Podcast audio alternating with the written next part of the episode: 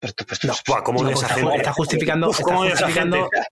Uf, no, yo es que digo verdades, no, tú lo que eres es un subnormal, lo siento. Tú no tienes filtro, Yo ahora sí estoy diciendo una verdad. Esto sí que es una verdad. Eso es. Payaso. Abramos con un nuevo preaviso. ¿Os acordáis, queridos oyentes, queridos oyentes, podcast, podcaster, Eh, oyentes, venga, oyentes. te oyentes, que la semana pasada Alberto molaba porque se hizo el podcast en directo en un aeropuerto, pues eh, hoy tenemos una situación parecida con Edu, que está en una manada de perros ahora mismo. Están los bosques de donde sea que what, esté. what up, Eh, dog? Claro, Dog, hoy literalmente. What up, dog? Oye, Hoy Qué literalmente. bueno, tío. Oye, es súper guapo. ¿eh? ¿Calvin se llama? Calvin. Este le traje cuando era cachorro al podcast alguna vez, tío. Será luterano, ¿no? Ese era luterano. Calvinista, luterano, bien. Sí, sí, ojo, ese, ese- humor, Uf. sí, sí, ¿eh? Ese humor de Carlos, uff. Está ahí. Bien, esta está cogido muy con pinzas, con pinzas. Eh, Sí, a ver, sí. chicos, primera conclusión a 3 de enero. Lo hemos hablado antes, Alberto y yo. Edu se está conectando. La gente es idiota. Alberto, cuéntanos por qué. La gente sigue siendo idiota. Es un matiz La importante que sigue siendo. idiota. bueno, me incluyo. Seguimos siendo idiotas, porque estoy seguro que somos no idiotas nosotros en nuestra, en nuestra propia ca- capacidad también en algunas cosas. Eh, estamos viendo que, bueno, es que al final nos hace falta tanto desconectar que hay peña vendiendo, pues eso. eh, como estaba, el otro día estaba en Oman y de repente dices, "Oye, Oman, un país ahí en, en la zona de Emiratos, total, en el Middle East, pues debe ser relativamente económico, ¿no? No, no, pues es el doble que Emiratos Árabes Unidos, el doble que Dubai porque está posicionado como Luxury Eco Destination, no sé qué, no sé cuánto. Entonces, básicamente, resumen rápido. Tú te lavas tu ropa, tú te haces tu comida, tú peinas al camello, tú haces absolutamente todo y encima pagas 1.500 pavos a la noche por hacer eso. Y dices, what the actual fuck. O sea, están vendiendo el vente a currar al desierto para nosotros y páganos por ello. Y claro, como todo el mundo Claro. necesita desconectar Vale, de, vale, vale, de la, vale, de la ciudad vale. y de la locura espera, espera. esta, pues Espera, espera, espera, espera, espera, espera, espera. Dominio. No, Ordeñamivaca.es. no, pero es que esto es lo No, que la te voy a versión decir. española, ordeñamivaca.es. Eh, Claro. esto lo he hablado sí. yo mucho con, con mi primo, bueno, con el marido de mi prima, que él se dedica, eh, él- ellos viven en Galicia y él se dedica a, a, pues a la tierra. Entonces él lo que hace es, aparte de tener sus viñas, él monta viñas para un Hombre, montón de gente, etcétera, etcétera, ¿no? Eh, y el tío vive muy bien y tiene, o sea, no sé la pasta que tiene, pero vamos, por el coche y la casa que tiene no le va nada mal, ¿no? Entonces, claro, el- uno de los momentos más complicados Ojo. del año ojo que pueden vivir a crédito, ¿eh? Ya está, ya está. No, no, yo creo que no. Pero bueno, espero que no. bueno, más bien, Yo, que no. yo creo que, yo creo que este primo no existe. O sea, este- yo, yo es una de estas historias que yo creo que Carlos. No, yo tengo un primo José hablando de vacas. Yo tengo un primo que. José tal. Enrique. Bueno, No, este, este es cierto, esto es cierto. Entonces, eso, dice, el, eh, dice el nombre para darle vericidad como el que dice por Exacto, que podría ser 99% de la José Manuel, por otro lado. Sí, claro.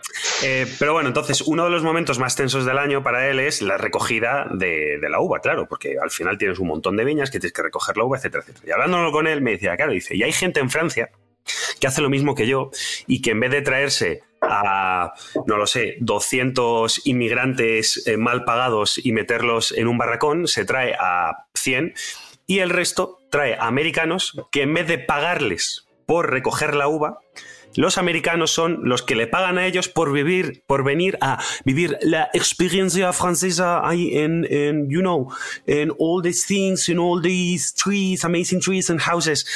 Y les pagan una auténtica pasta. ¿Qué pasa? Claro, evidentemente no los meten en barracones, ¿vale? Como hacen con los inmigrantes de otros países. Eh, los meten en una casa rural súper sexy, les dan un desayuno francés de la hostia, pero sí, nos estamos quedando atrás, chavales. Hombre, Y mientras tanto ha aparecido una Shay salvaje eh, Sí, sí. En, el, en el podcast. Necesitas, para sí necesitas la- los Pokéballs esto de gente súper salvaje. ¿Os acordáis de los que había Pokéballs mucho más caras? Sí, para- mucho para más coger? poderosas, es verdad, es verdad. Como para poder pillar el Pokémon de, de oro. Mira, Sí, sí. el Tito Carlos y el Tito Alberto. ¿eh? Carlos está inventando Y, su y- y la tita audiencia. Y la tita audiencia. audiencia, estamos en directo. Que me gusta ¿Has mucho visto, que. has visto- has visto lo que ha pasado con Carlos? Se ha puesto a hablar súper rápido, como hablo yo, por miedo a que le cortasen. ¿eh? Sí. Eso me pasa a mí también. Pero es que me pasa, me pasa en el día a día ya. Mis amigos me lo dicen, me dicen, ¿pero por qué hablas tan rápido? Y yo, pues porque tengo miedo a, que me corten. No quiero que me No hablar. cortéis. No quiero, Quiero que me decir cortéis. Anyway, Bien, vale. Punto número dos. Punto número Este dos. capítulo, este capítulo hay que ponerlo en YouTube seguro, tío. Eh, Edu, sabes que Alberto ahora se ha venido arriba, ¿verdad? Ah, o abajo. Bueno, Alberto. O- o arribísimo. abajo, mejor Según, según cómo se, según cómo se vea. Claro. Claro, claro. Venga, Alberto, vea, cuéntanos. Arriba o abajo. Cuenta- Da la noticia. Alberto, cu- cuéntanos por qué eres el siete enanito, el séptimo enanito del buceo mundial. Soy el séptimo enanito. Bueno, ojo, además me gusta mucho el contarlo porque además cuando lo cuentas parece que eres Superman, pero luego lo cuentas con el contexto correcto y dices, ah, vale, te entiendo. Bueno, primero partimos de que soy la séptima persona del mundo que toca el fondo de Deep Dive Dubai, que es la piscina más profunda del mundo, en apnea, ¿vale? Con solamente un... Eso de trompetas. gracias, Nico, trompetas. Gracias, Nico, gracias por las trompetas y todo eso. Y fanfarrias y realmente todo. sería, sería ruido de splash de agua. Cuando en una competición lo consigues, pues te, te echan agua y te splashean y todo eso, ¿sabes? En plan, es Qué triste. Qué triste. Joder, estás pagando millones por sumergirte en la puta piscina de Dubai, coger el avión y, y te aplauden Sí. Te palmaditas en el agua. agua. En plan Squirtle el Pokémon, tío, como el Pokémon de Squirtle, sí. así que te escupía. Así. Bueno. Y eh, ese mismo día, después de hacer la bajada a 60 metros, pues hicimos una pequeña recuperación con total, no sé qué, y me hice 10.33 de, de estática. Que el otro día estuvimos hablando además de que si Kate Winslet y Tom Cruise y no sé qué, no sé cuánto, pues eh, tomad amigos, la próxima vez le mando el currículum a los de Avatar 3. Eh, 10.33 sin respirar, no os imagináis el... Bueno, primero a mí se me pasó súper lento. Era como, oye, tío, sigo despierto, sigo... Yo tocaba la pared. eh, porque Claro, se que me- son se 10 me movían minutos sin brazos, respirar, se te tiene que hacer lento por naturaleza, ¿sabes? Tocaba la pierna de mi instructor y él me decía, porque tú lo escuchas, claro, la cabeza en la superficie casi, estás así boca abajo y medio oído Mm. fuera o lo escuchas. Entonces él te dice, oye Alberto, te va pidiendo un ok cada minuto, ¿no? Te va pidiendo que tú le das ok. Y ya claro, cuando Mm. me ve que toco la, Espera, toco espera. la pierna y tal, Espera, el, el símbolo de lo que hay es este. Sí, el símbolo de que es este. Porque si dices, esto, si claro, haces con el pulgar arriba, hacia ¿no? arriba, es subir hacia arriba en buzo. O sea, en buzo tradicional, esto es subir hacia arriba. Entonces se usa. me estoy el- ahogando, necesito respirar, entiendo, ¿no? O sea, es, es la típica de cuando le hacías a tus colegas la de. "Ah". Sí, la, te la has comido. Hostia. es. Sí, sí. Entonces, eh, te va pidiendo. Carla ha los dicho hostia, pero no sabe, no, sabe, no, sabe de lo, no sabe lo que hablamos. Así Sí, la- sí, así sí, el es que me, está doliendo, claro, me está doliendo el hombro de cada vez que me comía esto, en mi clase era un, era un puñetazo en el hombro. Ah, no sé, la además el hombro, tío, esos que, que Sí, sí. pican, que esos que pican con Sí, los sí, es que tenía, tenía un nombre específico, no era puñetazo en el hombro, pero era. Tenía un nombre, ya me sale. Sí, sí, sí. De esos que te pegan, que te meten el nudillo aquí. Sí, sí. pero tiene un nombre muy, muy de Calmante, Madrid, es un calmante. Un Calmante. calmante, eso, un calmante. Un Todavía calmante. es un calmante, sí. Que, que- que te calma el Un brazo que no veas. Alberto estaba calmado ahí, en el, en el minuto sexto, ¿no? Alberto cada minuto calmado. le, deci- le, le decía al tío, cómete esta. Le decía cómete esta. Entonces el tío se la comía y claro, ya en los últimos minutos yo me empezaba a notar, porque nunca he aguantado tanto, 10 minutos 33 es mi récord absoluto. Eh, entonces ya me empezaba a, a- se me movían los brazos y las piernas, pero se me dormían en plan como hormigueo y tal y cual. Y yo decía, hostia, esto ya no lo he sentido nunca, esto es raro. Eh, me voy a desmayar, ¿no? Porque nunca me he desmayado, nunca me ha pasado nada todavía en Estoy la- teniendo un en la- infarto, estoy bajo el agua, está feo. No, porque un desmayo es muy sencillo, o sea, es- muy común el, el desmayo porque el cerebro te, te apaga. Cuando te dar el suficiente oxígeno para mantenerte con vida, para proteger tu vida, te, te- te apaga y luego te reinicia, como un ordenador, básicamente. O sea que, Eh. O sea que esto confirma que somos idiotas como gente. Es decir, o sea, el cerebro percibe que tienes poco oxígeno y decide apagar todo mientras estás debajo del agua. Bien. Sí, bueno, para que dejes de consumir oxígeno. Claro, para que dejes de, de- de tal, subas, flotes y, y te reinicies o lo que sea. Para que te saquen de ahí. Sácame de aquí. Sácame de aquí. Entonces, eh, empiezo a tocar en la pierna y eso, y el tío me decía, ¿quieres salir, Alberto? Y yo, no, no, estoy bien, simplemente estoy tocando para saber que estoy vivo. O sea, que soy consciente de esto, que no es un sueño, que, que me he desmayado y estoy soñando que estoy bajo el agua, ¿sabes? Y estáis ahí intentando reanimarme. Estoy tocando para ver si estoy vivo. Sí, sí. Bueno, pues salgo, hago el ok y tal, todo perfecto, muy guay, vale. Eh, ese día muy guay, todo por, por el, por el día de Iduay, todo el mundo dándome la enhorabuena, oye, has tocado los 60 metros, esto, lo otro, muy bien, total, vale. Contexto aquí, que suena muy... y pa- para que veamos el, el poder del marketing. Si ahora mañana el país o cualquier país nacional escribe un titular, ¿no? Español es el séptimo en el mundo que consigue llegar a la piscina más profunda del mundo con solo una, una bocanada de aire, ¿vale? Entre paréntesis, ¿qué es lo que nos vendiste en el grupo de Telegram? Yo el contexto no lo tengo todavía. Yo ahora mismo eres un ídolo. Vale, ok. Ahora mismo eres un ídolo. Continúa. Y el contexto es, hay muchísimas más personas que llegan mucho más profundo, competidores y gente que lleva mucho tiempo haciendo apnea, pero que simplemente no han ido a la puta piscina de Dubai. Entonces, claro, no han podido tocar la el fondo de la piscina porque no han ido a la piscina, porque entrenan en el mar, o porque no van a Dubai, o porque no no sé cuánto. Entonces, Ahí a lo mejor- Acabóse. a lo mejor hay 100 personas más que tienen mucha más profundidad que yo. Obviamente, yo empecé ayer como aquel que dice, pero no te meten el titular. O sea, todo esto es un buen segue para cuando veáis un titular de algo, eh, está guay, pero a lo mejor no es tan guay como parece, ¿sabes? O sea, aquí nadie es Superman y simplemente es que en los últimos ocho meses me he metido en entrenamiento que se mete mucha gente en cinco años. O sea, llevo 900 inversiones en ocho meses. Es una puta locura. Entonces, claro, si dedicas toda tu vida a eso, pues obviamente algún resultado consigues. Pero tampoco es tan espectacular. A ver, ¿qué decir cuántos metros son? Hemos dicho 60 metros. Yo creo que espectaculares. 60 metros. Son 7 atmósferas de presión. Sigue siendo mi ídolo, Alberto, no te preocupes. Gracias, Carlos, tío. ¿Te encuentras mejor? Me encuentro mejor. Perfecto. Yo, para mí, Alberto es mi ídolo desde que ha puesto a su dinosaurio con luz eh, detrás. Eso, eso para mí es el, el hito del día. La- escucha, la de dinero que se debe gastar en estas mierdas, ¿eh? No, O sea, no, ¿cuál- que o sea, más. ¿Cuánto has gastado Eso 5 no- euros en poner un LED pegado a la pared y encima un dinosaurio que está. O sea, sí. Venía ya Pero ¿y lo que me mola? Me lo regaló Marina, tío. Me lo, me lo pilló en un chino, chinolandia.com o algo así. Ah, ya estaba. ya Y lo que mola, Venga, y última temática antes de dejar esta introducción es propósitos de Año Nuevo, Dizos Podcast, que es a partir de este episodio, si no me confunde y nadie me corrige en estos momentos, que es que empezamos a emitir de manera semanal. De nuevo fanfarria. Vamos ahí, Nico, pon ahí, pon ahí el. Como cuando Argentina ganó el mundial, por favor. Quiero el ruido ahí de. ¡Vamos! Life ¡La is concha de this. tu madre! ¡La! I like this. La concha de la lora. Pues sí, grabaremos de forma semanal.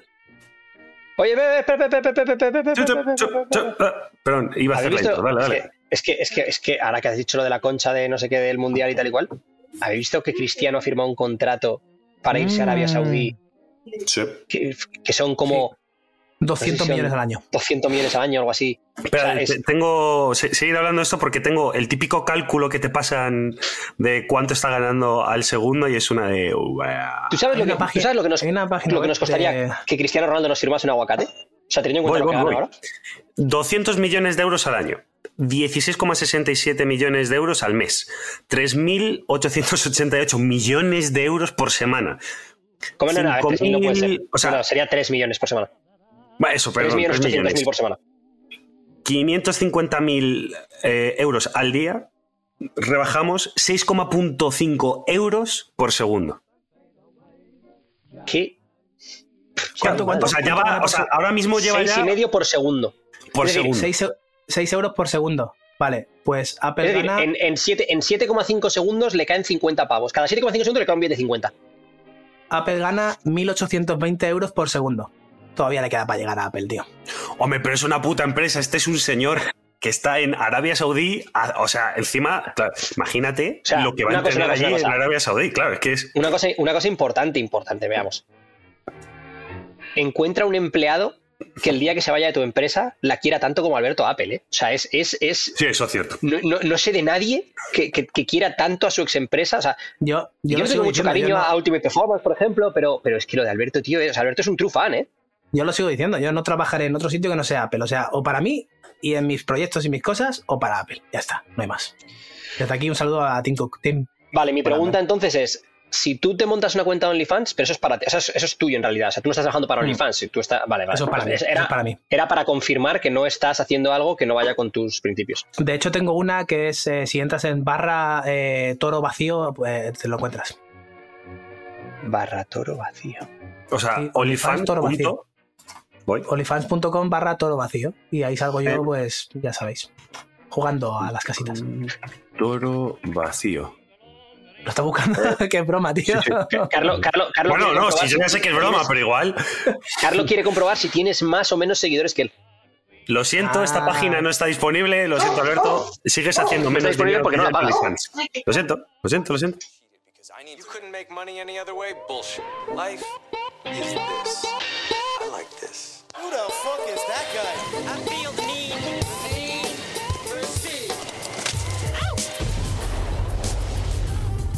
Buenos días, buenas tardes o buenas noches, como siempre, dependiendo desde cuándo, dónde y por qué nos escuchas. Y bienvenidos a este Izos Podcast número 101. Eh, ¿Cómo era esto? Centésimo primero. Centésimo, centésimo primero, es verdad que nos lo dijeron el otro día en el podcast. Como siempre, tengo a mi izquierda derecha virtual Alberto Álvarez. ¿Qué tal? ¿Cómo estás? ¿Qué tal, Javibi? Yala, yala. Javi, Vengo de Dubai, hay que, hay que estar adaptado. Yala, yala. Eduardo Barrecheguren, Edu. Espérate un segundo. Vale, sí, What Up Dog, pero espérate un segundo. ¿Tú, has visto la canción de Yala, Yala, Yala, Habibi? No.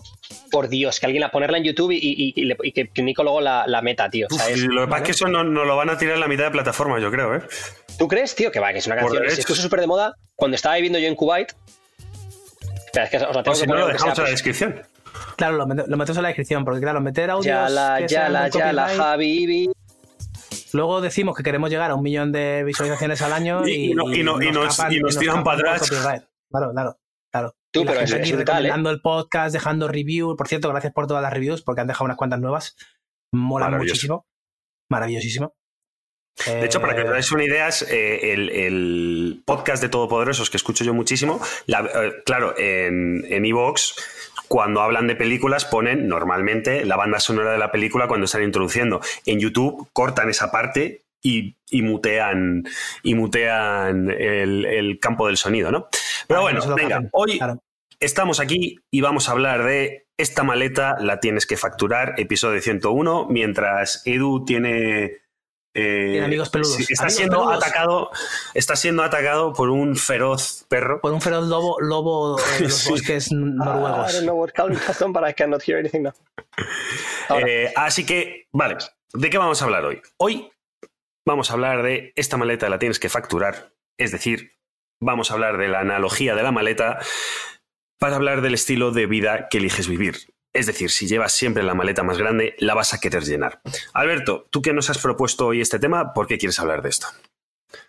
Esta analogía eh, siempre, siempre, siempre se nos viene a la cabeza cuando estamos preparando el viaje, obviamente, incluido el último que hice a Dubai, en el que Marina y yo estábamos ahí preparando minuciosamente la maleta, en plan, no te lleves demasiadas cosas porque ya sabes que no lo vas a usar, no sé qué, no sé cuánto. Sí, sí, sí, sí, total, que al final me llevé un pequeño trolley, ahora llevo las, las, eh, aletas, entonces también es otra cosa más que tengo que llevar, con lo cual yo normalmente no facturo cosas, pero este viaje facturé cosas porque para llevar las aletas en, en cabina, pues tienes que llevar la otra ¿Cuánto cuestan tus aletas que están hechas de lo mismo que el alerón delantero del McLaren de Fórmula 1?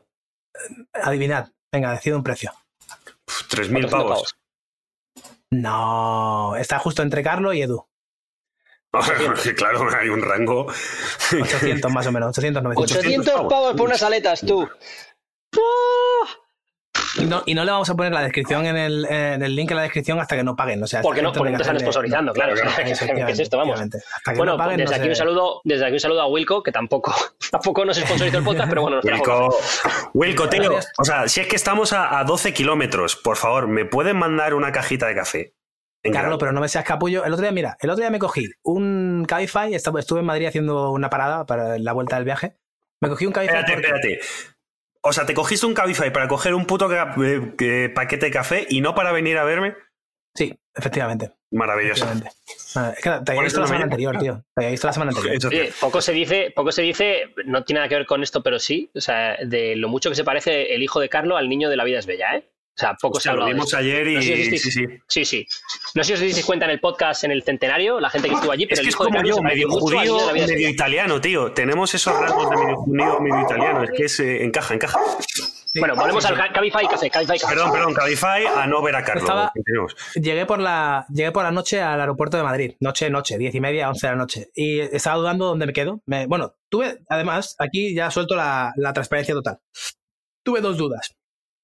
Uno, me pilló un hotel y me van a clavar porque es a 30 de diciembre de 2022 Ajá. me van a meter la clavada del siglo por dormir eh, ocho horas y pirarme al día siguiente por la mañana del AVE. Dos, eh, lanzo, lanzo un mensaje yo rollo Yes Theory en Instagram. Oye, ¿quién me acoge por la noche en Madrid para no sé no sé cuánto? Descarté la segunda opción por, por riesgo a integridad física y psicológica y emocional mía. Más La de aguacates que tendrías que haber firmado ese día. Claro, Claro. eso es, eso es. Edu pone ahí Ivonne Reyes, luego mencionaremos también la anécdota de Ivonne Reyes, pero bueno, eh, imagínate que Ivonne Reyes te dice que, te, que, que, bueno, pues quédate en mi casa, ¿sabes? Tranquilamente, la, la la liado. Hombre, yo, la Ivonne Reyes de hace 15 años, yo. yo Te grabas, ¿no? Tú te grabas. Sí, sí. Ahora no. Todo vacío, hijo de puta. Lo del chat privado, tío, teníamos que hacer la membresía del chat privado porque es muy gracioso. Eh, total, bueno, yo elijo un hotel en el aeropuerto que era más económico, con puntos y no sé cuánto, 50 pavos la noche. Ya hablaremos algún día de cómo Alberto se queda barato y viaja barato con puntos y todo el rollo. Y por la mañana, que tengo el desayuno incluido, bajo a mi desayuno, hago mis flexiones en la habitación, no sé qué, no sé cuánto, esto, lo otro. Llego al desayuno y digo, sí, tío, qué ganas de café y tal. Me hago el café y aquello sabe a, a sobaco de grillo quemado, mm, pero del desierto oscuro, ¿sabes? O sea, más malo que, que, que chuparle la calva a tu primo. Entonces, automáticamente, no sé por qué, me acordé de Wilco. Me pillé, empaqueté todo, me dejé el desayuno a medias directamente, no desayuné nada. Cogí la maleta, me pillé un Cabify y me fui a Wilco directamente. Me fui a Wilco, estaba allí nuestro amigo Marcos, me puso un cafelito, me invitó a unos huevos revueltos, no sé qué. Y muy bien, muy bien, muy guay. Joder, Sí, muy sí. bien. Bien, Así que ¿qué no, tienes- maleta? no tienes excusa. Claro, no tienes excusa. Volvamos a la pregunta original. ¿Por qué? De- la pregunta de hace cuatro minutos, que es ¿por qué queremos hablar de esta temática hoy, Alberto? Porque independientemente de la maleta que lleves, siempre vas a querer llevar, la vas a querer llenar de, de todo. Porque es en naturaleza humana, el si tienes un maletón de 80 kilos, pues lo vas a llenar de 80 kilos, aunque te vayas a, a- a Maldivas y tengas que llevar solo bikinis. Lo vas a llenar de bikinis, Mm. porque, porque es lo que hay. Entonces, la analogía aquí va en por qué no somos más conscientes de la maleta que llevamos o de la maleta que necesitamos en cada momento de nuestra vida, como hemos hablado un montón de veces con el diamante FIFA y en qué momento estamos y tal. Obviamente, la maleta que vosotros necesitáis a día de hoy, Edu y tú, es totalmente distinta a la que yo necesito ahora, pero es totalmente distinta a la que necesitáis vosotros en el 2020 también, o en el Las 2019. ¿no? múltiples maletas. Las múltiples Viajar maletas. con un bebé, tú, De hecho, claro, de hecho, acotación, mi maleta sigue siendo la misma, la mía, personal. De hecho, cada vez es más pequeña ahora. Claro, La claro. verdad, Entonces yo, yo Sí, claro. creo que la analogía aquí vale, no sé si, si vale o no vale, de- supongo que la- vosotros y la audiencia me lo, me lo dirá, eh, pero creo que vale porque, claro, de repente, para mí un objetivo es, como tú dices, ir haciendo mi maleta lo más pequeña posible para siempre llevar lo esencial. No porque quiera optimizar al máximo, ni pollas en vinagre, ni biohacking, ni nada de eso, sino simplemente porque quiero llevar el menos peso emocional y físico posible. Entonces, ¿qué relaciones estamos metiendo en la maleta? Porque sí, por ejemplo, el puñetero mensaje automatizado de WhatsApp y de Telegram y de todo de, Navidad, seguro llega a vosotros también. El típico que alguien hace un mensaje de Navidad y coge a todos los contactos y le manda 500, 500 mensajes de feliz Navidad, feliz año nuevo, no sé qué.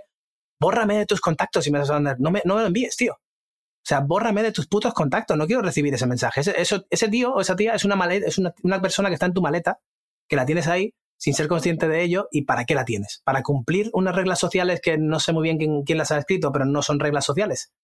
Va por ahí, va por ahí. Espera, cuando me señalabas ahí, eso es a mí, es que claro, tú ten en cuenta que yo no veo tu pantalla como la ves tú, creo, entonces si Vale, me ¿cómo tú haces- ¿Tú, tú cómo me ves ahora yo, mismo? estoy, yo estoy abajo, a ti te tengo ahí y Alberto ahí. Ah, pues igual, si hago para abajo, ¿Ah, es para abajo. Ya, pero no sabía, porque hay veces que dices, tengo a Alberto sí. en no sé dónde, acá, No, no, no. no. Claro, es que yo tengo a Alberto aquí, pero claro, es. como estoy girado, en realidad Vale, lo tengo aquí Entonces- visualmente. Sí. respecto a, a todo lo que ha dicho Alberto. Eh, yo saco em, varias conclusiones. Uno, Alberto está diciendo no tengas hijos que te amplía la maleta. ¿eh? No estoy diciendo Eh, eso. No estoy diciendo el- elige- no estoy diciendo Elige eso. si, quieres, elige si quieres tenerlos o no en función de cómo quieras que sea tu vida, etcétera, etcétera. O sea, que sea una decisión consciente, no que sea algo Consciente, porque te toca o lo que sea. Eh, dos, no tengas la necesidad de mandarle mensajes a gente que te la trae al pairo. Sí, es que esos mensajes son porque es una convención social. Y, y tres, deja de vivir tu vida como un zombie, haciendo lo que se supone que hay que hacer porque la sociedad dice que hay que hacerlo, porque las reglas, convenciones sociales dicen que hay que hacerlo, y empieza un poco a pensar en qué quieres hacer tú con tu vida y qué implicaciones tiene cada cosa que estás decidiendo hacer. Claro. Es decir, por ejemplo, si tú te vas, el ejemplo de Alberto, ¿vale? De hecho, yo hace, hace poco estuve en Dubái también y me llevé solo una mochila. No me llevé ni un trolley. Y en la mochila llevaba mi ordenador, llevaba la ropa enrollada al estilo Tim Ferris y nada más. Ventajas y desventajas. Cada dos días tienes que hacer la colada si te quedas más de dos o tres días, porque que tampoco tienes mucha más ropa. O tienes que ir a comprarte ropa cuando estás allí, pero entonces tienes que comprarte un trolley para cuando vuelvas, porque si no, no tienes dónde meterla. Ah, ventaja es, puedes correr por aeropuertos si te hace falta, y a mí me ha hecho falta más de una vez y Hmm. te tienes que preocupar muy poquito de todas las cosas que tienes que llevar. O sea, el minimalismo, digamos que Alberto yo creo que lo está dando desde el minimalismo material, llevarlo también a un minimalismo espiritual, ¿no? ¿Qué cosas realmente te están aportando en cada cosa que estás haciendo en tu vida y son necesarias? ¿Te hace falta llevarte unas aletas? A mí no, Alberto sí. Pero a lo mejor se lleva las maletas en lugar de llevarse otra serie de cosas que no le son necesarias y que se pueden quedar en su casa de Zaragoza o se pueden quedar en Toronto en casa de no sé quién para cuando vuelva. Por ejemplo, Alberto, un plumas. Pues a lo mejor tiene un plumas en casa de su amigo Sol en Toronto, pero no No necesita tengo. un plumas en Dubai. Lo tengo, obviamente. Claro. claro. Eh, eh, el otro día en el podcast en, en directo, cuando vino el público, eh, en la segunda parte del QA que hicimos, eh, nos hicieron una pregunta eh, eh, de cómo replanteas cuando te mudas de un lugar a otro. Una persona que llevaba bastante tiempo eh, viviendo en Escocia y nos preguntaba, yo por ejemplo, me preguntaba a mí en este caso que cómo había hecho mi traslado de Irlanda a España y le dije que intenté hacer algo, Carlos, algo espera, parecido que perdona, que te corte, perdona que te corte. Sí. ¿Llevas 24 minutos de podcast intentando ver Sí. cómo meter que alguien te preguntó una cosa en el podcast? Efectivamente. No, llevo dos podcasts intentando hacerlo. O sea, llevo la Me ha hora anterior y estos 24 minutos. Fabuloso. Eh, y yo creo que es un buen ejercicio. eh, aquel momento, el que hice yo de, vale, yo regreso a Madrid y regreso además sobre unas condiciones muy concretas, que es regreso a determinados meses de tener un hijo. Meaning, va a, haber mucha familia que va a querer ver al hijo, que va a querer estar con él, etcétera, etcétera. Entonces yo me puse determinados límites de qué es lo que no quería hacer. No lo enfoqué es qué es lo que no quiero hacer. Entonces lo que era es, no quiero estar todos los fines teniendo que ir a ver a un familiar, sea mío o de Ale, porque me voy a agobiar y porque no voy a querer estar con ellos. Se supone que la familia es, quieres estar con ellos, pero claro, cuando es obligatorio porque tienes un bebé, entonces puse esa barrera. Puse una barrera un poquito antes de enterarnos de que estábamos embarazados de que yo no me quería comprar un coche en Madrid. Yo no quería tener un coche, porque al final voy a estar en Madrid y tengo el metro, tengo los autobuses y tengo las motillos estas que soy muy fan, que pagas por minuto. Después la vida eh, pues se dedicó a cambiarme los planes.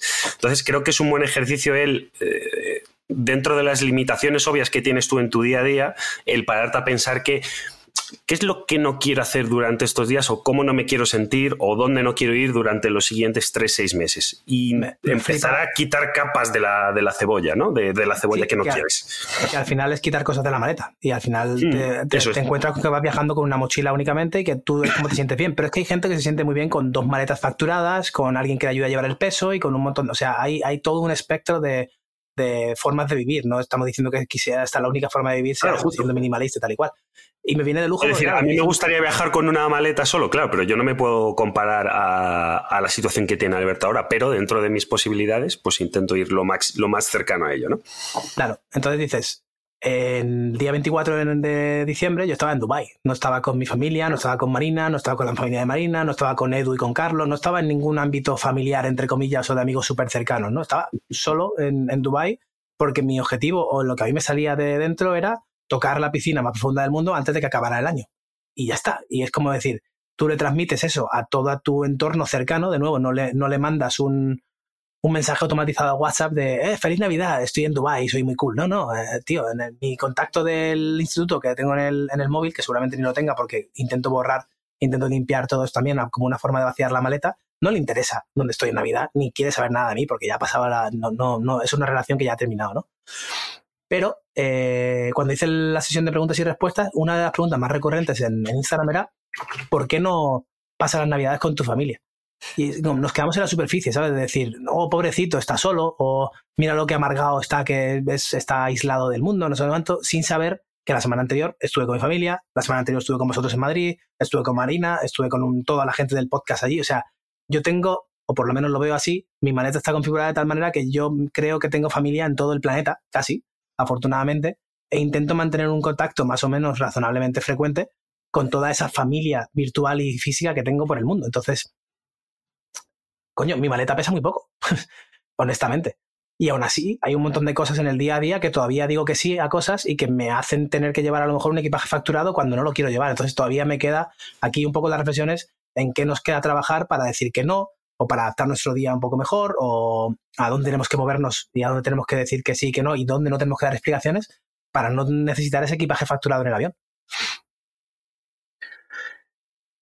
Voy a poner un ejemplo personal de esto, que es yo ahora mismo, vosotros lo sabéis, estoy vendiendo mi coche.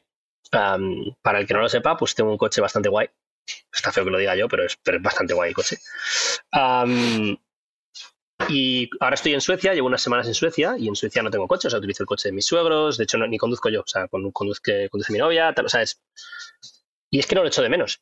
Cuando estoy, por ejemplo, en España y tengo el coche, pues me hace sentir de determinada manera el coger ese coche, estar metido en ese coche, o sea, lo bonito que es, el motor que tiene, no sé qué, ta, ta, ta, ta.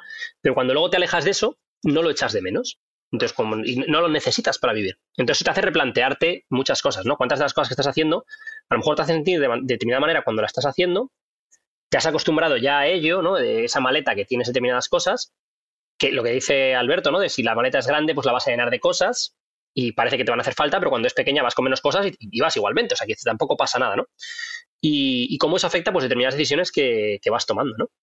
Entonces, em, esto que dice Alberto, eh, yo creo que es clave, ¿no? Eh, que va un poco de la mano de lo del tema de las convenciones sociales, ¿no? O sea, puedes quedar con tu familia el 17 de diciembre, 18, 19 o cuando sea, y que no sea el 24 y no es ni mejor ni peor para ti. Lo que hay que ver también es cómo sea, cómo afecte a la otra, a la otra persona, ¿no? Es decir, si para ellos quedarse solos el día de Nochebuena significa algo, o si tienen otra gente con la que estar, o si tienen otros planes, o lo que sea. Creo que todo esto Claro. tiene, es una moneda con dos caras que, que siempre hay que mirar, ¿no? Ya no es si Alberto está solo en Dubái, sino si su tía o su madre o quien sea está solo, sola en, Eh, en Málaga cuando él yo, no yo, por ejemplo, soy, Eso. soy muy tajante con cosas que eh, no me apetece hacer, ¿vale? Radicalmente, en plan, no me apetece, no me sienta bien, no sé qué, pero soy muy flexible con a la otra pers- persona le haría muy, mucho bien y a mí no me cuesta nada hacerlo. Entonces dice, bueno, pues si no me cuesta nada Eso es. ir a ver a mi abuela porque sé que va a estar sola, que no es el caso, eh, va a estar está con gente y tal, pero imagínate que estuviera sola, no me cuesta nada mover a la fecha del viaje dos días más. No me cuesta absolutamente nada a mí, pues va, lo hago, ¿sabes?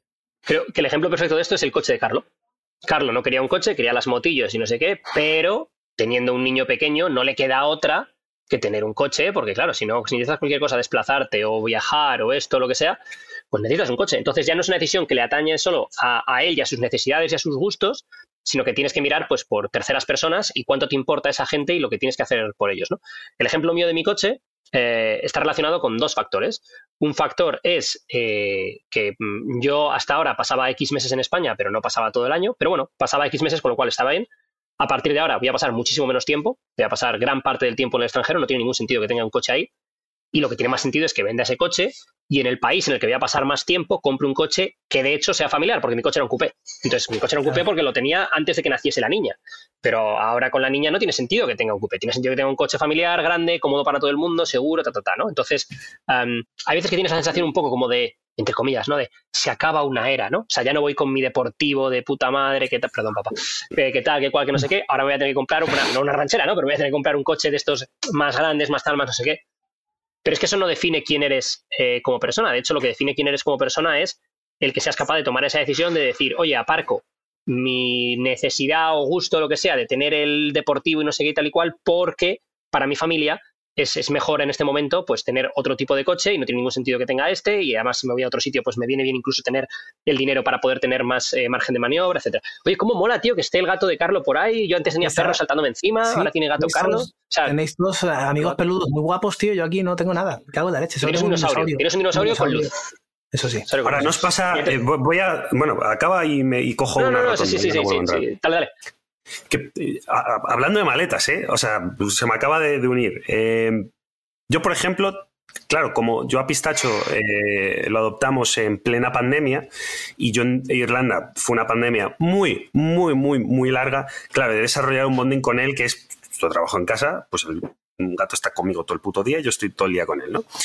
Y bueno, eh, no sé si esto la audiencia lo sabe, vosotros lo sabéis, eh, se me cayó del cuarto, tardamos dos horas en encontrarlo, cuando lo encontramos tenía la pata colgando, fue, fue un Cristo. Pobrecito. No lo he pasado igual de mal en mi puta vida y ha habido enfermedades graves en mi familia, que yo era más joven, pero no lo pasé tan mal en mi vida, ¿no? Entonces después yo diciéndole a mi padre, porque mi padre hay veces que se queda con él eh, cuando yo me voy de vacaciones, ¿no? En plan una semana o así. Le digo, oye, por tú que estás jubilado y no tienes otra cosa que hacer en tu vida, ¿por qué no te coges una animal? Él me dice, porque es una carga. Y yo decía, ya, pero no tienes otra cosa que hacer, cabrón. Y cuando se cayó el puto gato por la ventana, dije, ah, no es que sea una carga del trabajo diario, y es una carga emocional. Y a mí me pasa, yo, por ejemplo, si no juego con él dos veces al día, un ratito cuando me despierto en plan a las 7 de la mañana, tal, 5 minutos, y después por la noche antes de irme a dormir ya juego con él durante 20 minutos más o menos, o incluso voy a dar una vuelta con, por él por- con el pasillo, por las escaleras, etcétera, etcétera, me siento mal, me siento culpable. Y hay muchas veces que digo, coño, qué fácil sería no tener a pistacho.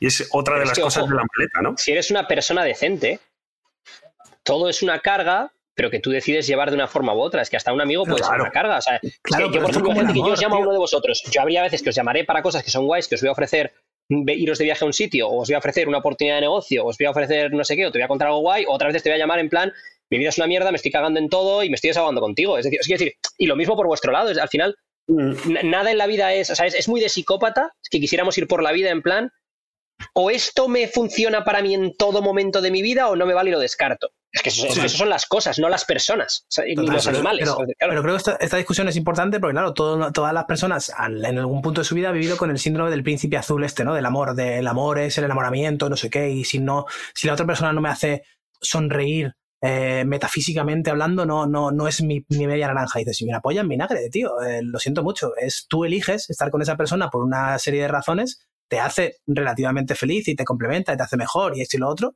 Pero lo que tú dices, habrá veces en las que piensas y dices, joder, anda que no estaría mejor solo o sola, ¿sabes? Es- es como, de- como dice Ojo, Carlos. Sí, sí. Y no eso, más fácil que no estuviera pistacho, pero luego dices, hostia, es que pistacho me aporta muchísimo Claro. más. Y eso, relaciones sentimentales, relaciones de pareja, relaciones paternofiliales, maternofiliales, relaciones de amistad. O sea, todas tus relaciones tienen una contrapartida, tanto buena como mala. Lo que pasa es que tienes que mirar si te compensa. Si hay una persona que es todo es malo, pues eso es lo que dirías, oye, tío, esta relación es tóxica, esta persona no me compensa.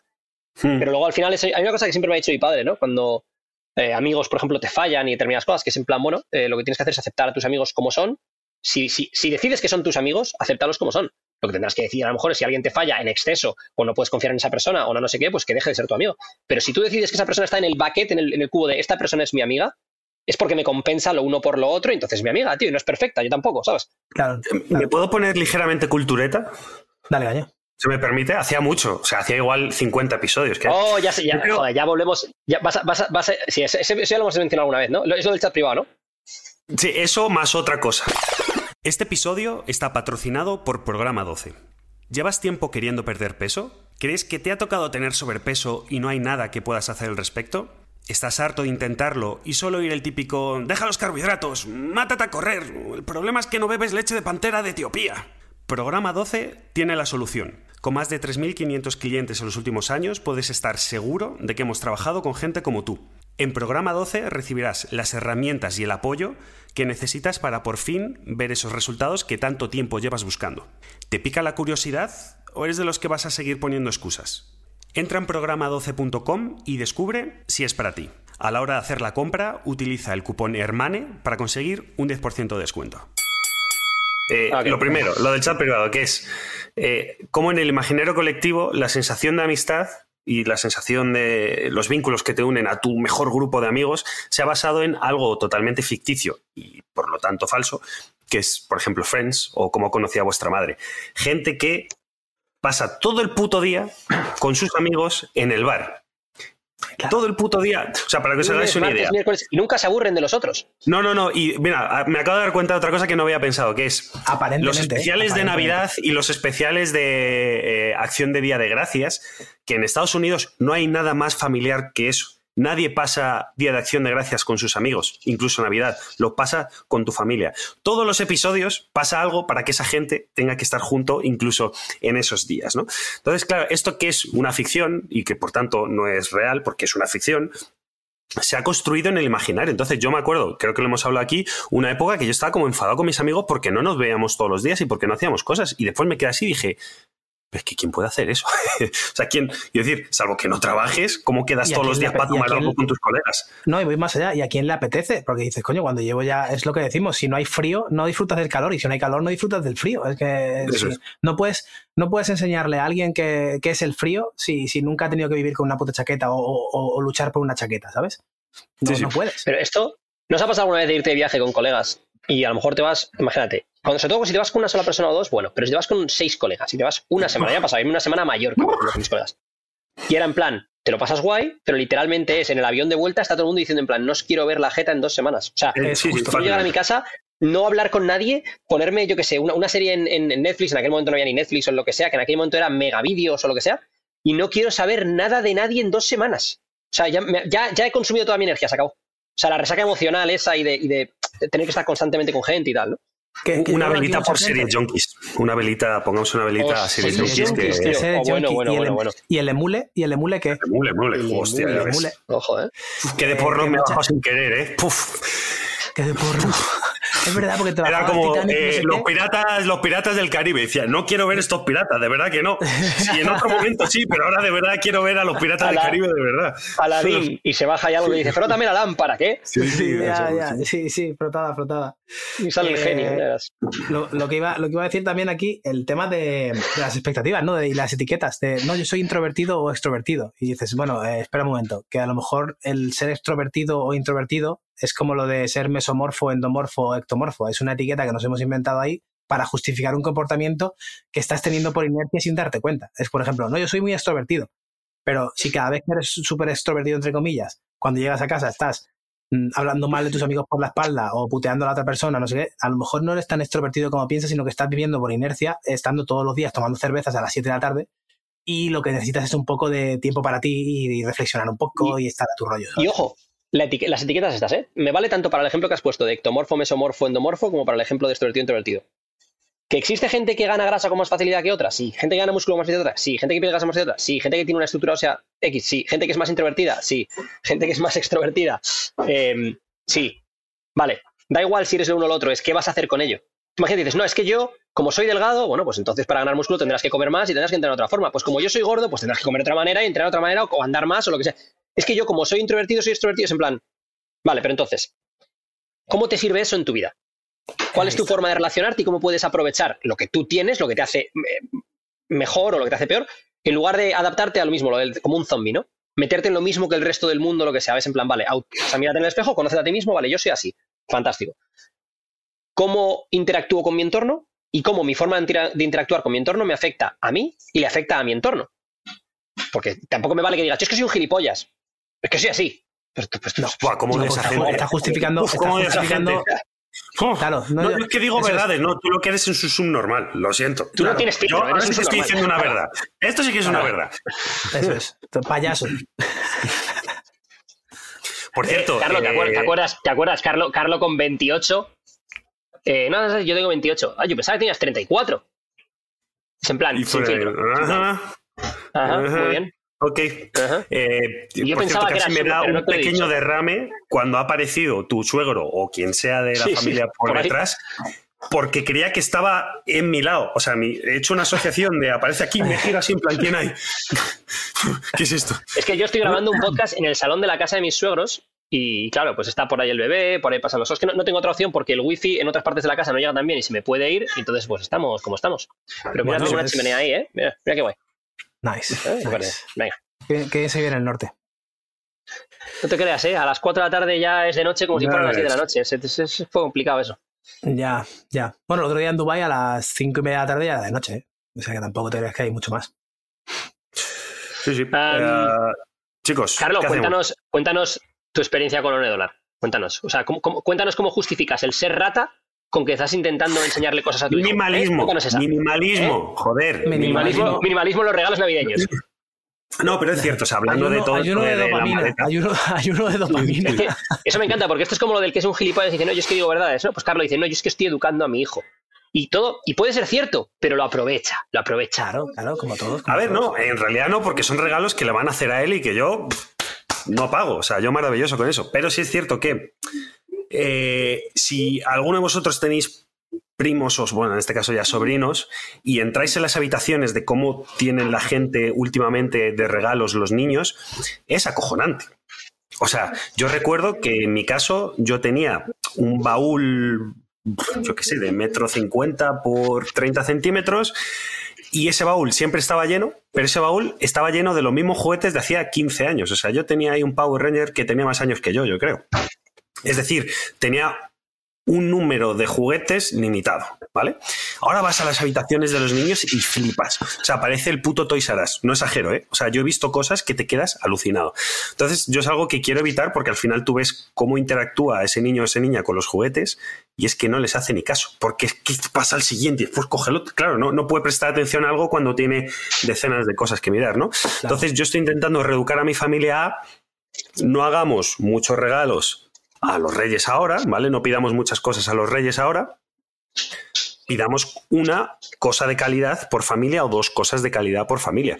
Porque si no, al final lo que vas a tener es un Power Ranger de 10 euros, un no sé qué de 15 euros, y al final te gastas 100 euros en un niño que no tiene ni un año, en 10 cosas que no va ni a ver y no va a captar la atención como para decir, ah, voy a jugar con todo esto. Y sin embargo, lo que hemos pedido es pues una cerca, básicamente. hemos pedido, sí, Hemos pedido una jaula. una jaula básicamente de, plástico de que la puedes que la puedes ir montando en diferentes partes de la casa y adaptándola a Espera, los espera, espera. diferentes entornos. Ojo a la idea de negocio de Alberto. hostias. Ojo a la idea de negocio de Alberto. Compras una jaula para el niño, electrificada, ¿eh? Sí. pero le vendes que es que es de Jurassic Park. Claro, Hostia. Ojo al marketing que hay detrás de eso, ¿eh? Sí, sí, sí. claro. Y es para proteger a tu baby- Babysaurus. Me gusta. Pero, Bueno, quiero decir, y además los niños aprenden rápido. Es decir, se va a electrocutar dos o tres veces, pero a la cuarta ya no se electrocuta. A Va a la cuarta ya la vaya. Sí, va a encontrar las deficiencias de, de la valla. Se, se supone que los gatos grandes, de los zoos y estos, los, los- las panteras, los leopardos y tal y cual, eh, son tan inteligentes que los cabrones Me, buscan me las- encanta tu traducción del inglés de- al, cas- al castellano, los big cats, los gatos los grandes. big cats, los gatos grandes. Eh, es que si no, luego no, el Scotty felinos. tío. Luego el Scotty empieza, felinos. es que Sí, hace tío. mucho, mucho anglicismo y no sé qué. mi, mi, mi, mi, mi". Esta gente se cree guay, que tío. un día hay Scotty. Es que ojalá, escucha, tú imagínate, yo creo que sí, Scotty nos seguirá escuchando, él sabrá quién es O y ella, r- lo ella. pensará que nosotros le tenemos cierto cariño, que en realidad es cierto. O sea, ya de tanto nombrarle por osmosis, Sí, es sí. como ese amigo Yo- tonto que tienes que no te cae bien, pero llevas tantos años con él que ya. pff, ¿Sabes? Amén, hermano. Amén, hermano. Amén, hermano. Eso es. Qué buena esa taza, ¿eh? Scotty. O sea, desde aquí un saludo a Gabriela, tremenda taza. Tremenda taza, Gabriela, bebiendo café en tu taza. Muchas gracias. Eh, pues eso, que busca en, en- buscan debilidades en las fallas, tío. Y por lo visto tienes que ir cambiando la configuración del zoo, de la, de la, de la valla y todo eso para que el puto bicho no se escape. Porque es Mm. inteligente y al final te encuentras. Está feo que se escape un tigre. Porque un tigre se escapa, pues está feo. Se- Puede ser O complicado. una el tema. pantera. Imagínate si te- una pantera en medio de Ámsterdam, ¿sabes? Te puede liar una parda. Hombre, a mí me da más. A mí es que. Esta es otra, ¿eh? Por cierto. Sabéis que un tigre a un león lo reventaría, ¿no? Pero No, facilísimamente. pero- O sea, el, el- Sí, tigre es de mu- muy de lejos el Sí, felino sí, más sí. peligroso. El ¿Ah, más sí? grande, el más fuerte. Sí, sí, sí, sí, sí. Es que Lo que pasa es que el león es por toda la historia, el rey león y todo este tipo de mierda. Pero si, si el león apenas caza. O sea, hay veces que caza, pero casi siempre cazan las leonas. Sí, sí, el, el león no, se dedica a lo que se dedica. A dormir y a, y a- eh, eh, F asterisco. Procrear. asterisco. Pro- pro- procrear eh, leoncitos. Pero los, pero Elevar- los tigres son mucho más grandes. Pero los tigres son mucho más grandes, tío. Un tigre es un. Ojo, ¿eh? O sea, de aquí, to- a toda esta gente que ponéis leones en Instagram, que sepáis que los leones, al menos los machos, son muy vagos. Lo único que hacen es tocarse la barriga y procrear. ¿eh? Tantos leones que ponéis por ahí. Eh, las Hombre, que leonas, puede ser ojo, un eh, aquí por la igualdad, son mucho más Podemos grandes. Y, ojo, cambiar el meme. es mucho más peligroso. ¿eh? Claro, podemos cambiar el ¿eh? meme. También ponen ponen tigres. tigres. Yo he visto tigres por ahí en Instagram. Y el Mike Tyson tiene un tigre en su. Bueno, tiene un, ¿Y tiene un por qué tigre físico. Bueno, eh, y tiene un tigre, claro. Sí, tenía, tenía. ¿Y por qué no, y por qué no ponen ornitorrincos, tío? Es- es- el ornitorrinco no es el animal de, de Daniel Ricciardo, era el ornitorrinco, ¿no? Eh, no, el Honey Badger. El, el. ¿Cómo se llama el Honey Badger, tío? Eh, no sé cómo ¿Es se llama. español. ornitorrinco en castellano? Mm, No. El ornitorrinco no es el, el Super Q este. Ah, había puesto el Horny Badger. No, no, no pongas ese. Tejón de la miel, tejón melero o el ratel. El tejón, eso es, el tejón. El. Que por lo visto, en lo que te, ese- o sea, él se lo llamaron así por el tema de los adelantamientos, que le daba igual a quien fuese y iba por él, y es porque ese animal, por lo visto, se defiende de lo que, de lo que sea. O sea, es, es da igual el, el bicho que venga por él, que no te metes con uno de esos. Sí, de hecho la primera pregunta en Google es ¿por qué el, el tejón es tan violento? Pues eso, Porque quiere empezar a poner vivir. tejones en lugar de Porque ¿eh? quiere vivir. El por qué es porque quiere ¿Eh? vivir. Que- Claro. que- Carlos, compra el dominio tejonesnoleones.es. Ha puesto, ha puesto Carlos el ejemplo de lo de los regalos y no sé qué no sé cuánto, y Edu ha puesto en el, en el chat privado que si abres 10 ventanas no puedes centrarte en una. Y eso me gusta porque es el, el típico. También va mucho a la sociedad actual con lo de la, con lo de la maleta, eh, de- del tamaño de maleta que llevas, cómo cambiar la maleta y todo el rollo. Si no eres consciente, si no paras un momento a ser consciente de qué maleta estás llevando ni de qué necesitas y eso, ejemplo, si estás todo el puto día en TikTok. De hecho, es que si os fijáis, tío, el contenido de TikTok, de Instagram Reels y todo eso está orientado a esa mente de déficit de atención total que simplemente, yo lo he probado, pones el mismo contenido en Instagram, en Twitter y en YouTube y el- los contenidos o el comentario de mejor calidad y más razonado son en YouTube porque la gente se para y ve el vídeo y entiende Estoy el muy contexto. y no contento con YouTube. Shorts, ¿eh? Lo uso Y mucho en a nivel Instagram personal. Reels y en TikTok, que no tengo, pero en TikTok yo he visto comentarios a amigos y tal y cual que tienen. Los de TikTok, tío, no entienden nada del, del mensaje y te, te putean rápidamente. O sea, en dos segundos, tío, es este tío es un gilipollas, come mierda, no sé qué. Y dices, pero- pero- Subes, para, subes para, un vídeo sobre, sobre cómo ganar masa muscular y si no eres eh, Chris Bumstead, que es el, el- el actual Mister Olympia en Classic, flaco. No, y aunque, y aunque lo seas, aunque seas Chris, te, te pinchas, Sí, eh, claro. drogado, Sí, eh, sí, eso es es. terrible. Y mira, por ejemplo, Twitter, Twitter tiene esa polarización. Tienes gente que sí que está ahí para leer y que está para aportar y que está tal, y luego tienes trolls. O sea, Twitter es el sitio en el que se junta todo. O sea, tienes Ya. al megatroll y al, y al intelectual. Yo, yo estoy, yo estoy limpiando a la gente que sigo, por ejemplo, en Twitter, que tenía 400 y pico personas, y digo, ¿qué, qué hago yo aquí? Quiero, quiero bajar, bajar, bajar, bajar, porque realmente solo sigo a 20 o 30 realmente. O sea, 20 o 30 personas que, que, me, que me interese leer lo que pone. No porque sea muy exquisito, sino porque es que no puedo prestar más atención a más gente. No, no estamos diseñados ya- para eso. Ya, ya no, ya no me sigues, ¿verdad? No, sí, sí te digo, sí, sí, sí te sigo. Alberto ya no me sigue. Eh, oye, pues sería guay una aplicación, pues a lo mejor la hay, que te permita dejar de seguir a gente en Instagram, en Twitter en tal y cual, en base a si, les, si realmente sigues su contenido e interactúas con ellos. Es decir, que tú te metas y digas, quítame a toda la gente que no estoy viendo sus posts, no estoy interactuando con ellos, no estoy no sé qué, ta, ta, ta, ta, déjame solo al 15%. El problema de 20%. eso, el problema de eso es que yo, por ejemplo, en Instagram no veo los posts de, yo qué sé, de Rick Rubin y de Tim Ferriss y tal y cual, pero me interesan. Y sí que veo los posts de, eh, yo qué sé, la academia de fitness de no sé cuál, no sé qué, no sé cuánto, que me meten anuncios o que porque está relacionado con alguien a quien sigo, contigo, por ejemplo, por fitness, te lo mete Instagram. Entonces dices, tío, no quiero Pero- ver esta mierda. ¿A Tim Ferris, por ejemplo, vas a su perfil de vez en cuando a verlo? Sí, Pues entonces, te- vale, pues ahí es donde voy. O sea, que, que sea capaz de detectar una aplicación que diga, ah, vale, tú estás yendo a este perfil, a ver, porque yo, por ejemplo, hay gente. Que teóricamente el algoritmo ya perfil debería y hacer eso. Le busco, le busco Claro. en su perfil para, para ¿sabes? Para, para ir a buscar su contenido, porque, porque no me sale. En todo caso, es que yo, por ejemplo, eh, me- o- quiero decir, eh, vamos a ver, no vamos a abrir ahora ninguna cosa oculta, ¿no? Eh, pero eh, el algoritmo de Instagram cada vez es peor, o sea, es una puta mierda, y comparado con el que están usando ahora mismo en YouTube, yo- lo que os comentaba antes un poco por, por detrás, que es yo, por ejemplo, en YouTube me tienen cogida la medida en shorts que flipas, pero que flipas. O sea, es como, es todo, o temas de historia o temas de cómicos americanos haciendo stand-up, que son pequeños cortes, o cosas de la NBA. Ya está. Ya está. Pero, es maravilloso. Ya, pero en short- yo, yo en YouTube me he dado cuenta de una cosa, que es. YouTube es muy cortoplacista. Es decir, si tú en YouTube ves una clase de vídeos durante un par de días, literalmente ya solo te enseña esa mierda. O sea, es como que se olvida de lo que has estado viendo hasta, hasta hace dos días. ¿Sabes? O sea, tiene, Claro. se adapta súper rápido al algoritmo Justo, justo. pero ya es como que si yo elijo ver cosas de perros, por ejemplo, yo así a veces le pongo vídeos de perros, de cachorritos y tal y cual, porque se entretiene con ello. Y ahora me meto en mi YouTube cuando pongo la tele, por ejemplo, y es todo perros, tío, y es en plan, oye, tío, ¿qué, qué, y qué pasa con el contenido de MMA que me gusta ver, o de Fórmula 1, o de no sé qué? O sea, es como... Pues, a ver, está bien los cachorritos, pero me puedes poner a hombres sudando dándose hostias, por favor. O sea, Claro, tío, verdad, o sea, sí, sí, sí, sí, sí, claro, tío. O conduciendo Eso- cosas rápidas, ¿sabes? No sé. Eso es como el típico vídeo de la, la tía buenorra que sale ahí eh, con los tacones y tal. El sonido que, que todo, que todo hombre desea, ¿no? Y es ella andando con los tacones total. Y sale el colega, lo corta y dice, no, babe. Y sale un Fórmula 1. O algo Yo he visto el mismo, yo he visto el mismo, pero dice, sale la tía con los tacones y luego sale, sale pop, pop, pop, pop, pop, y de repente sale It's time, que es el inicio de, la, de, de MMA. Pues lo mismo, Claro. tío. Me acaba de mirar, me acaba de mirar Shea con una cara como, ¿pero qué haces? Claro, claro. Eh, antes de cerrar, yo tengo una pregunta. Ahí está. sí. Tengo exactamente la misma, la misma, mm, la misma maca, Edu. Yo creo que todo el mundo en el Baby- planeta Tierra tiene el esa maca. Sí. Uy. Conversaciones de padres que nunca entenderé. Sí, tío. Ay, ¿qué le vamos a hacer? Sí, sí, sí, sí. Estamos. Eh, eh, Oh, oye. Tú sepas, no entenderás, porque algún- alguna vez igual. Con el tema de, de la sí, alguna vez, a no ser que monte un negocio de bebés, un negocio de vender sillitas de esas o algo así. Nunca Eh, nunca- digas nu- nunca nunca, nada, digas nunca. ¿Eh? ¿Eh? El otro día había un caso de un tío en Amazon que está ganando millones vendiendo pañales. Se lo dejo ahí. Eh, anyway, ¿cómo hacemos para cambiar o para ser conscientes de, la maleta que tenemos o cambiarla? ¿Cómo lo haríais vosotros? O sea, vamos a dejar algo útil también por aquí. Eh, como, como yo, por ejemplo, uso un diario. Yo soy muy de escribir por lo que doy gracias y de hecho estamos desarrollando un diario nuevo por eso. Lo he hablado con Edu en una llamada antes de sí, tengo muchos diarios, pero ninguno me hace absolutamente todo lo que quiero. Entonces voy a diseñar el que, el que yo quiero, ¿no? Que es un poco pues una revisión de cómo me siento, qué quiero conseguir y al final del día eh, qué he hecho y qué no he hecho. Y eso me ayuda a, hostia, tengo ciertas relaciones o ciertos compromisos o ciertas cosas en el calendario o ciertos proyectos potenciales o cosas que realmente no me aportan nada. Me los voy a cargar, pero de raíz, porque ¿para qué?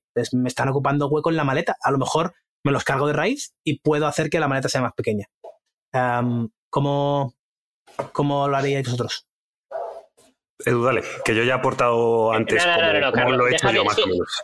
No, pero yo ya lo he dicho. una- O sea, Nah, tú tienes una jeta. Tú cuando, cuando vamos ahí con el público, te vienes arriba, hablas el que más, no sé qué, para que, para que te aplaudan, te quieran, Ojo, te hagan creo- preguntas, te abracen. Yo creo que en este fotos contigo. podcast ha sido eh, el podcast Pero que más he estamos hablado en los últimos 10 podcasts. ¿eh? Y aún, y aún así, y aún así. De hecho, una de las, de las resoluciones de este año es que Carlos se involucre un poquito más ahí en los contenidos del podcast, tío, que no se haga el loco. A ver, Carlos, esto que te ha preguntado Alberto, ¿cómo decides qué es lo que mantienes en tu maleta y lo que no? Y lo que no vas a mantener, ¿cómo te lo quitas? Porque, bueno, imagínate, quitarse, por ejemplo, gente o hábitos, ¿cómo- es- ¿cómo lo haces? Y sobre todo, ¿cómo eres consciente de que tienes esa maleta? Porque, de nuevo, hay mucha gente que, que es totalmente inercia. Es, ah, con 35 años y no estoy casado, soy un fracaso, que por cierto, eh, spoiler alert, no lo eres, ni de coña.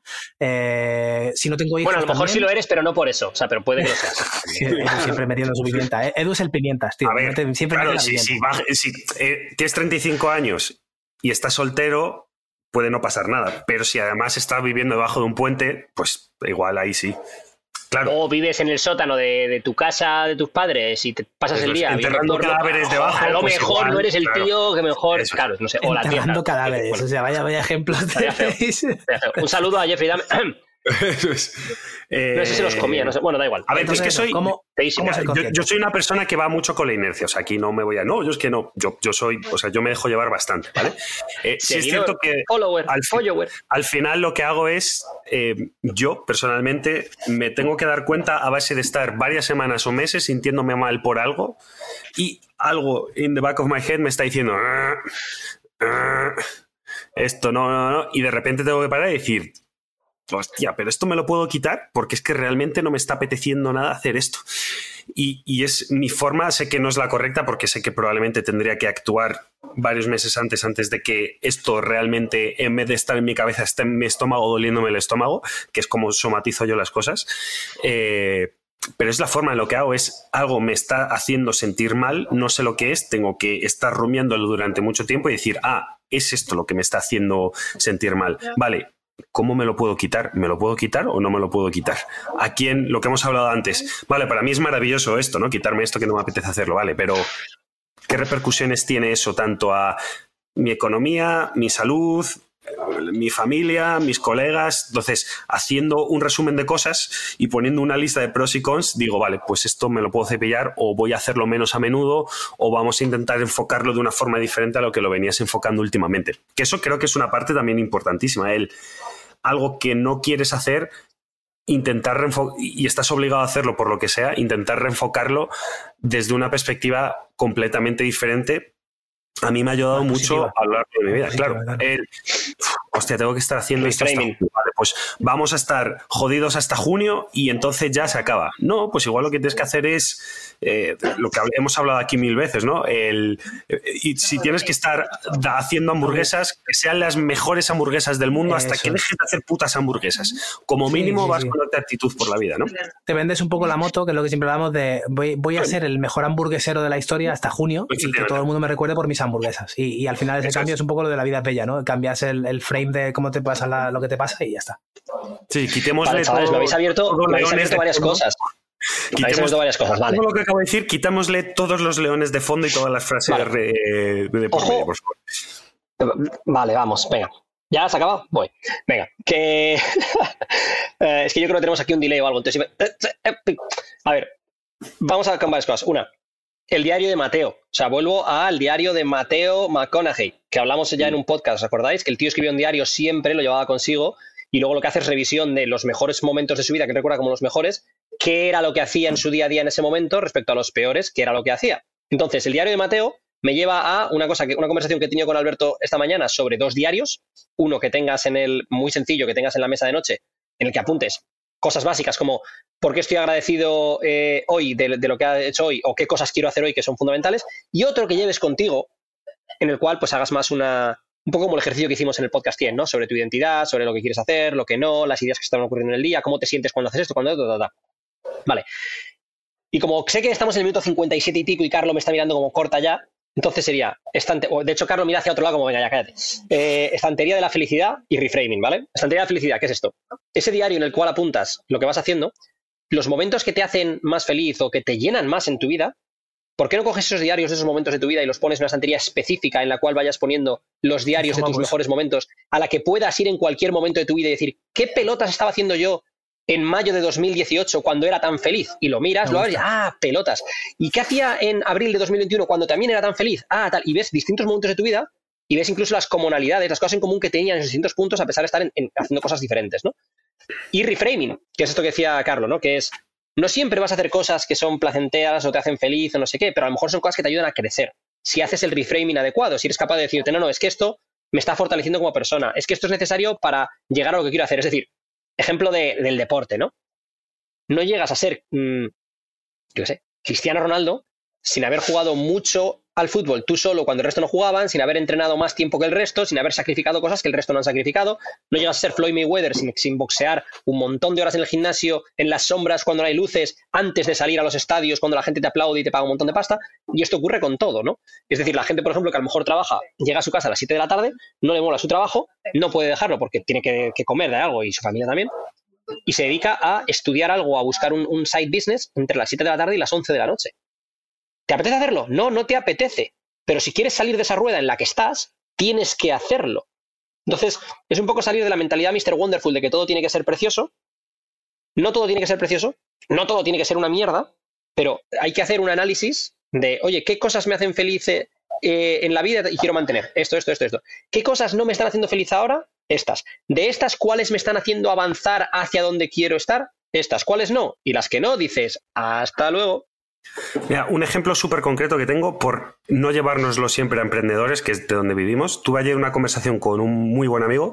Eh, el tío lleva, o sea, llevaba como unos años muy inconsistente a nivel laboral y ha entrado en una buena empresa, una gran empresa, en la que no tiene un puestazo, evidentemente, pero eh, está ahí y está cómodo. Entonces el tío se ha dado cuenta de que si empieza a hacer cursos internos de la empresa o incluso cursos externos que dice a la empresa que va a hacer y que le pueden apoyar, dice, claro, es que me empiezo a volver imprescindible. La empresa es francesa.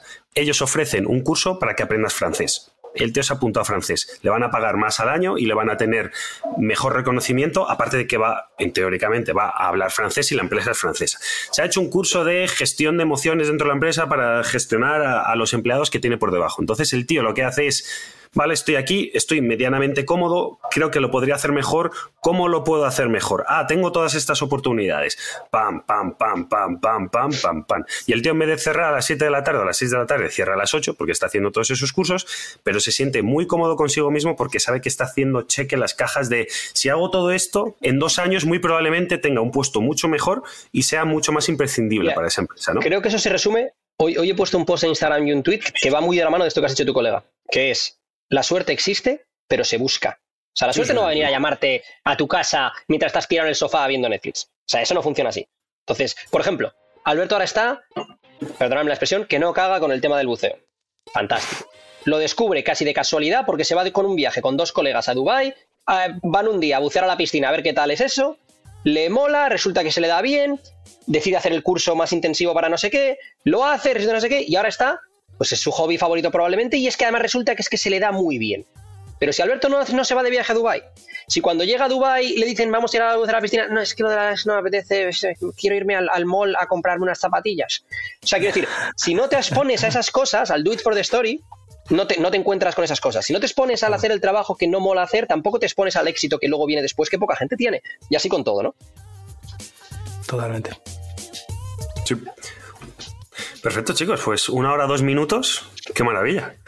¿Habéis visto? Hemos sobrepasado la hora. Todos estamos cómodos y vamos a cerrar ya.